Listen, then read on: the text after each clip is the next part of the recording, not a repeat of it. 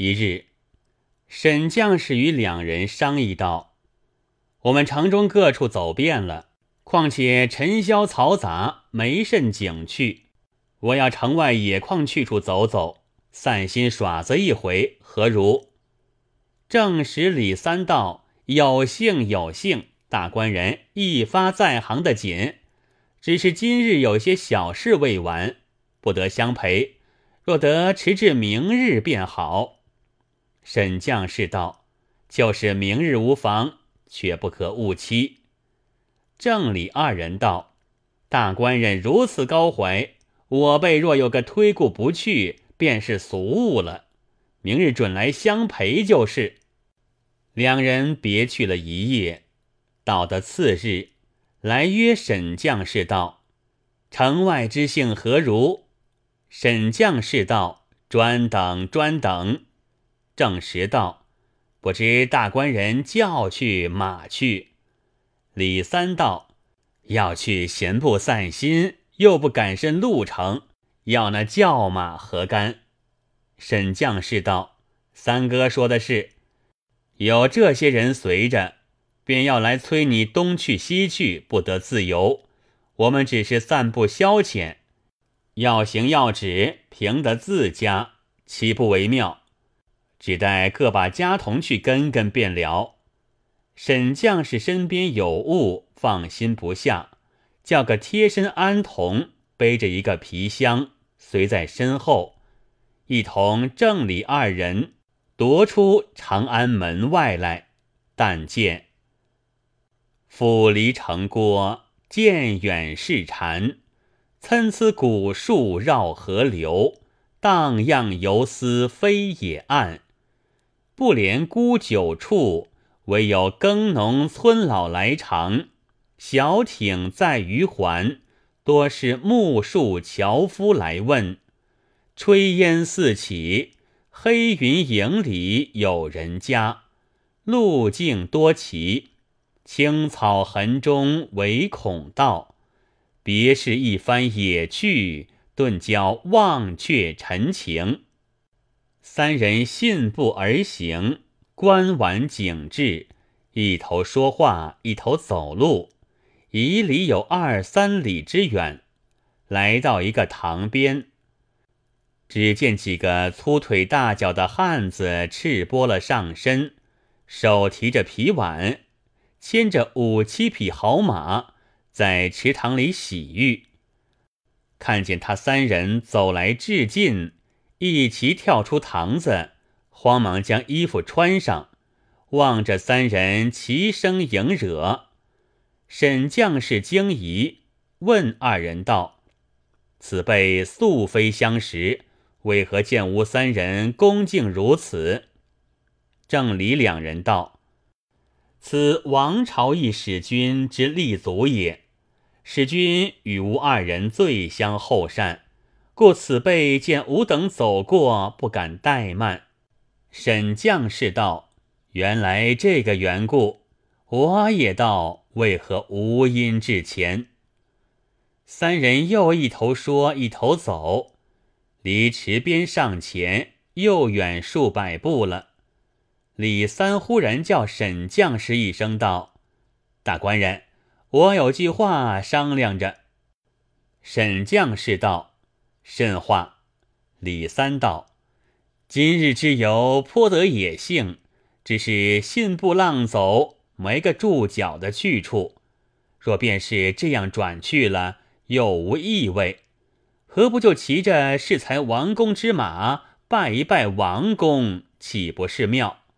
沈将士道：“王公是何人？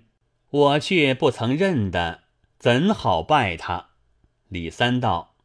此老极是个妙人，他曾为一大郡守，家资绝富，姬妾极多。他最喜的是宾客往来，款皆不倦。今年纪已老，又有了些痰病，诸姬妾皆有离心，却是他防禁严密，除了我两人望行相知，得以相见，平时等闲不放出外边来。那些姬妾无事，只是终日合伴玩耍而已。若吾辈去看他，他是极喜的。大官人虽不曾相会，有吾辈同往，只说到亲慕高雅，愿意识经。他看见是吴门的好友，自不敢轻。吾两人在第一个春与他，等他晓得大官人是在京调官的，衣冠一脉，一发注意了，必有极精的引传相款。吾们且落得开怀，快唱他一晚，也是有幸的事。强如寂寂寞寞，仍旧三人走了回去。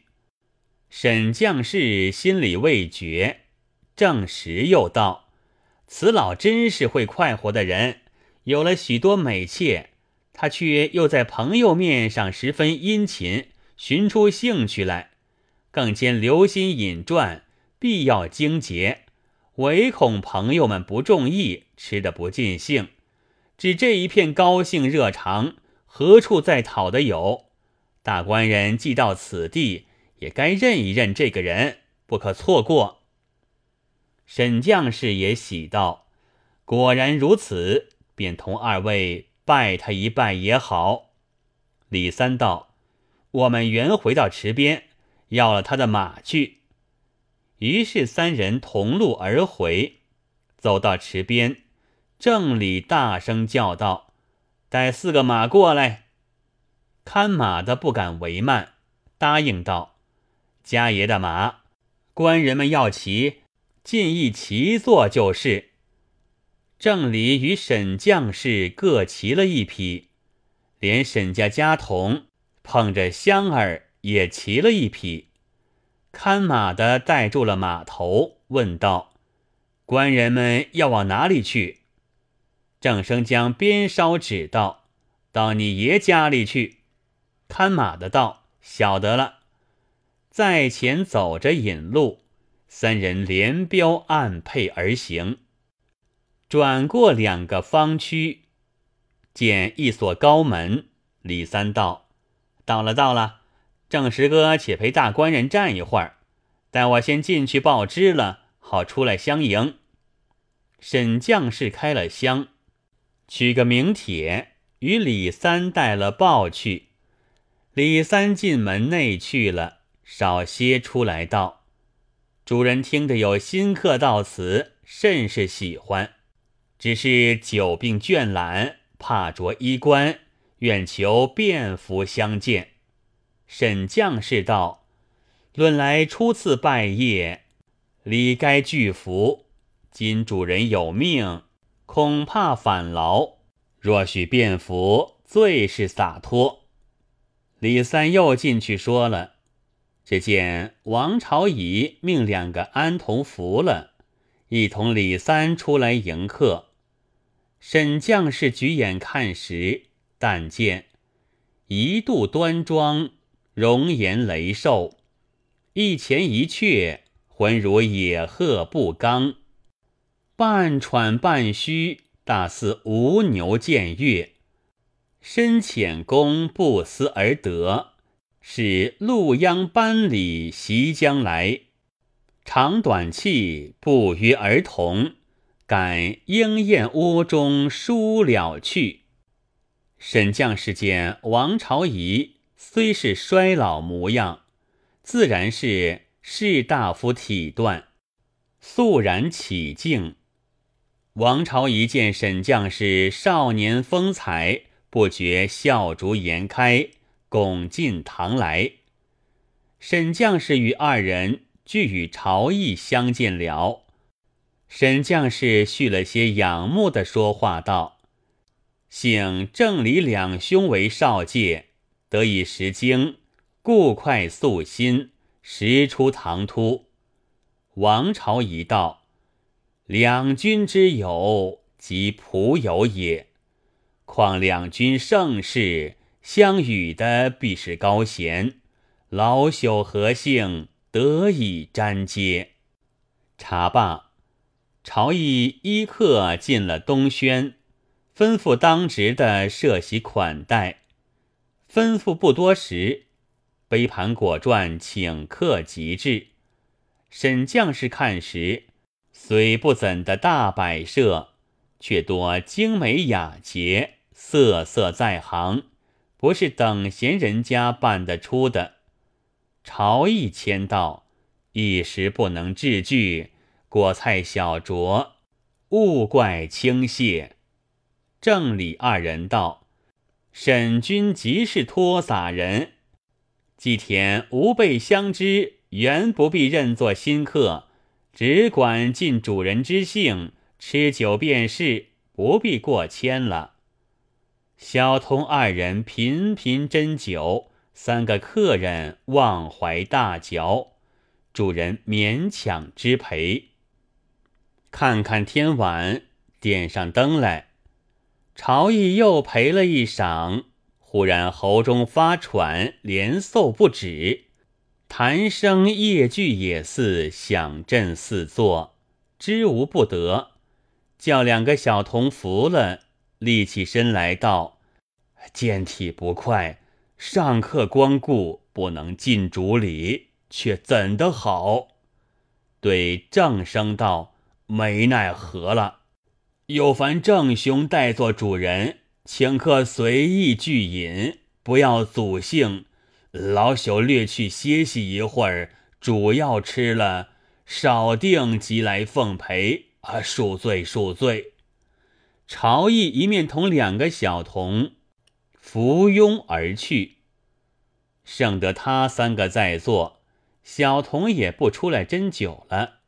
李三道：“等我寻人去。”起身走了进去，沈将士见主人去了，酒席阑珊，心里有些失望，欲待要辞了回去，又不曾别得主人，一且余兴还未尽，只得走下庭中散步。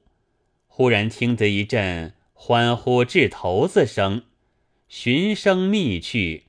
却在轩后一小阁中，有些灯影在窗隙里射将出来。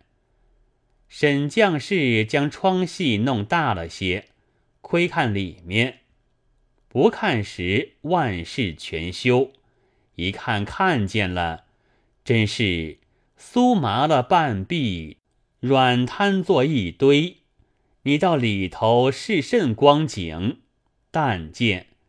明烛高张，巨案中列，炙炉赛炙，纤纤玉手擎成，鹤六呼腰，点点朱唇吐臼，金步摇，玉条托，尽为孤注争雄，风流阵，肉屏风，竟自河盘托出。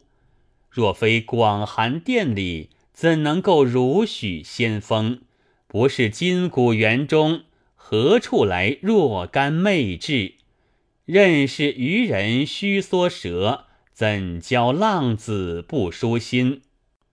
原来沈将士窗隙中看去，见里头是美女七八人，环立在一张八仙桌外，桌上明晃晃点着一支高烛，中间放下九颗一架，一个头盆。盆边七八堆彩物，每一美女面前一堆，是将来坐住独彩的。众女仙泉裸秀，各欲争雄。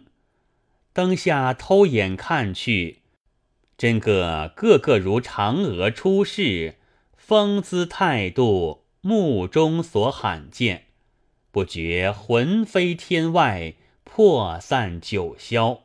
看得目不转睛，玩弦乱吐。正在进驾不定之际，只见这个李三不知在哪里走将进去，也窜在里头了。抓起骰子，便待要掷下去。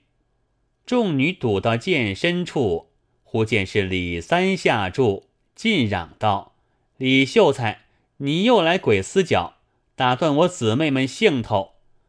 李三玩着脸皮道：“便等我在里头与贤妹们帮兴一帮兴也好。”一个女子道：“总是熟人，不妨事，要来便来，不要酸子气，快摆下柱钱来。”众人道：“看这个酸鬼，哪里熬得起大柱？”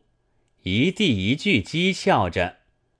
李三治一治，做一个鬼脸，大家把他来做一个取笑的物事。李三只是忍着羞，皮着脸，凭他劈面唾来，只是顽钝无耻，挨在帮里。一霎时，不分彼此，竟大家捉他在里面治了。沈将士看见李三情状，一发神魂摇荡，顿足道：“朕神仙境界也。”若是吴德寺李三也在里头厮混的一场，死也甘心。急得心痒难熬，好似热地上盐油，一心儿立脚不定，急走来要与正实商量。正实正独自个坐在前轩打盹儿，沈将士急摇他醒来道：“亏你还睡得着。”我们一样到此，李三哥却落在密缸里了。正实道：“怎么的？”沈将士扯了他手，进到窗隙边来，指着里面道：“你看嘛。”正实打眼一看，果然李三与群女在里头混赌。正时对沈将士道：“这个李三好没廉耻。”沈将士道。如此盛会，怎生知会他一声？设法我也在里头去治一治，也不枉了今日来走这一番。正时道：“诸女皆王公侍儿，此老方才去眠宿了。诸女得闲在此玩耍，吾们是熟极的，故李三插得进去。诸女素不识大官人，主人又不在面前。”怎好与他们接对？须比我们不得。沈将士情急了，道：“好哥哥，代妾我代妾。”正时道：“若挨得进去，需要稍物方才可赌。”沈将士道：“吾随身妾中有金宝千金，又有二三千张茶券子可以为烧。”只要石哥设法得我进去取乐的一回，就双手送掉了这些东西，我愿必矣。正实道：“这等不要高声，悄悄的随着我来，看像个机会，慢慢插将下去，切勿惊散了他们，便不妙了。”